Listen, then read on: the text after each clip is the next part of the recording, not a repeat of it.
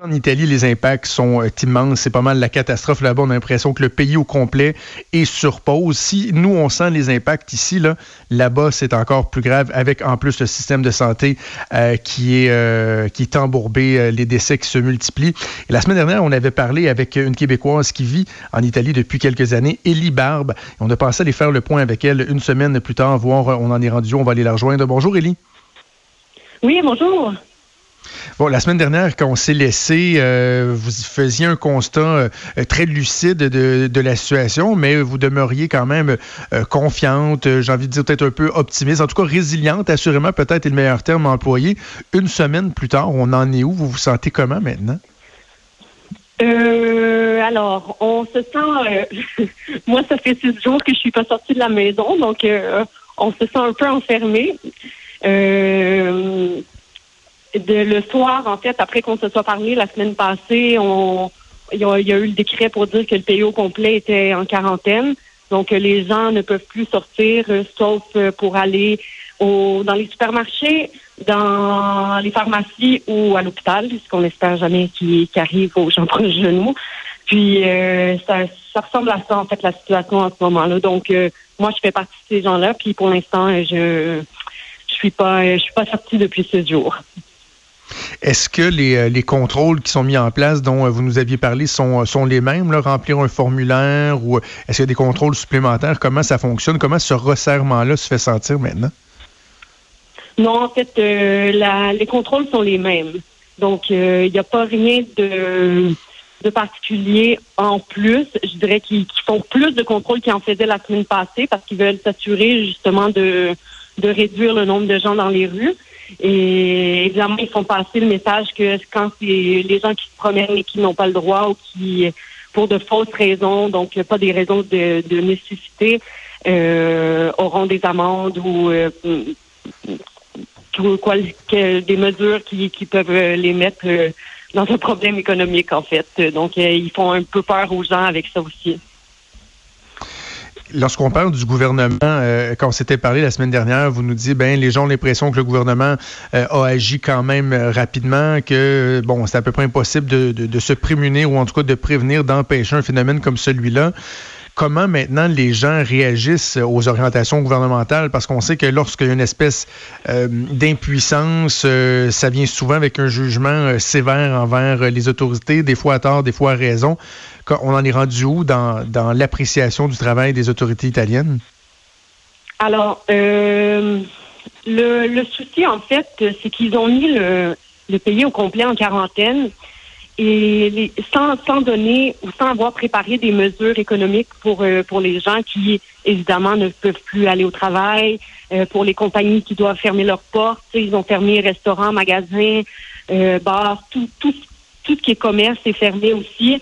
Donc, euh, les gens euh, se sont retrouvés à devoir rester à la maison, qui peut être une bonne chose euh, quand ça dure une semaine, mais au niveau économique, quand on ne sait pas trop ce qui, ce qui nous attend ou l'aide que le gouvernement donnera, c'est là où les gens sont plus critiques à ce point-ci.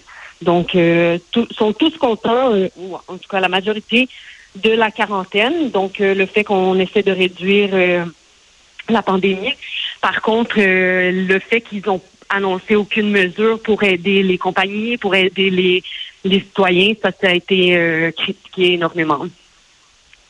Est-ce que les autorités euh, ont, des perspectives qui transmettent publiquement? Est-ce qu'on voit, je sais pas, une certaine amélioration dans, dans, le nombre de cas où la multiplication est toujours aussi importante? Est-ce que, bref, il y a une espèce d'horizon, une lumière au bout du tunnel où on n'est même pas rendu là encore? Non, encore, on n'est pas rendu. Là, euh, la semaine, euh, hier soir, en fait, on regardait avec mon copain les, les décès, puis je pense que dans la journée d'hier, on a eu euh, autour de 350 décès, si je me trompe pas. Donc, ça reste un nombre très, très, très, très, très élevé. Puis les gens contagieux augmentent aussi. Donc, je pense pas qu'on est rendu au point de, de pouvoir dire, je, je vois que dans quelques semaines, ce sera fini ou pas on, verra. On, vit beaucoup au jour le jour. Hmm. Est-ce qu'il y a quand même des, euh, exemples qui sont, euh, des beaux exemples de solidarité. Je voyais, bon, entre autres, euh, des vidéos qui, ont, euh, qui sont devenues un peu virales euh, en fin de semaine où on voyait des gens dans certains quartiers en Italie qui, qui chantaient des chansons en ouvrant les volets des fenêtres. Est-ce que ça, c'est vraiment l'exception? Est-ce que de façon générale, le sentiment, il est... les gens sont désemparés, sont tristes, sont, sont alarmés ou est-ce qu'on voit plusieurs petits, exemples comme ça de solidarité où les gens tentent de, trouver le bon côté des choses ou quoi que ce soit? En fait, euh, il y a un peu des deux. Il y a des gens qui sont très inquiets euh, et qui n'arrivent pas euh, à trouver le, sourire dans tout ça. Et il y a d'autres personnes qui, en effet, comme les vidéos qu'on a vues, qui sont très encourageantes, qui qui essaient de continuer à être positifs tout de même, qui essaient d'encourager les gens à continuer, parce qu'en fait, c'est pas parce que on prend des mesures et rester à la maison que que c'est c'est la fin du monde, même s'il y a beaucoup de gens qui aiment euh, l'idée dramatique de la situation. On est quand même dans une situation où il y a heureusement encore des gens en vie, encore des gens qui ont beaucoup d'espoir. Puis, puis je pense que ici, il y a beaucoup de gens qui parlent du fait que le stress et, et tout ce qui est négatif, en fait, abaisse ses défenses immunitaires. Donc, je pense que mhm. le fait de sourire, d'écouter un peu de musique, euh, de prendre ça au jour le jour, de, de lire un bon livre, peut-être qu'il y a des choses qu'on qu'on n'a pas fait dans la maison, qu'on doit faire depuis depuis longtemps, puis on n'a jamais le temps. Mais prenons le prenons l'occasion pour pour faire ces choses-là. Peut-être que ça aussi parce que c'est la première semaine, mais on verra dans, dans, dans quelques semaines. Pour l'instant, c'est comme ça. Je me souviens avant qu'on se laisse la semaine dernière, Élie, je vous demandais, euh, bon, c'était dans quel état d'esprit vous étiez, puis vous me disiez que euh, votre conjoint et vous, c'était un peu euh, un peu différent. Vous me parliez des inquiétudes de votre conjoint par rapport à son commerce, par rapport à sa famille. On en est rendu où là-dedans? J'imagine dont son commerce, il peut pas être opéré. Est-ce qu'il y a des gens autour de vous qui, qui sont malades en ce moment? Autour de moi, heureusement, non. Il n'y a personne qui est malade.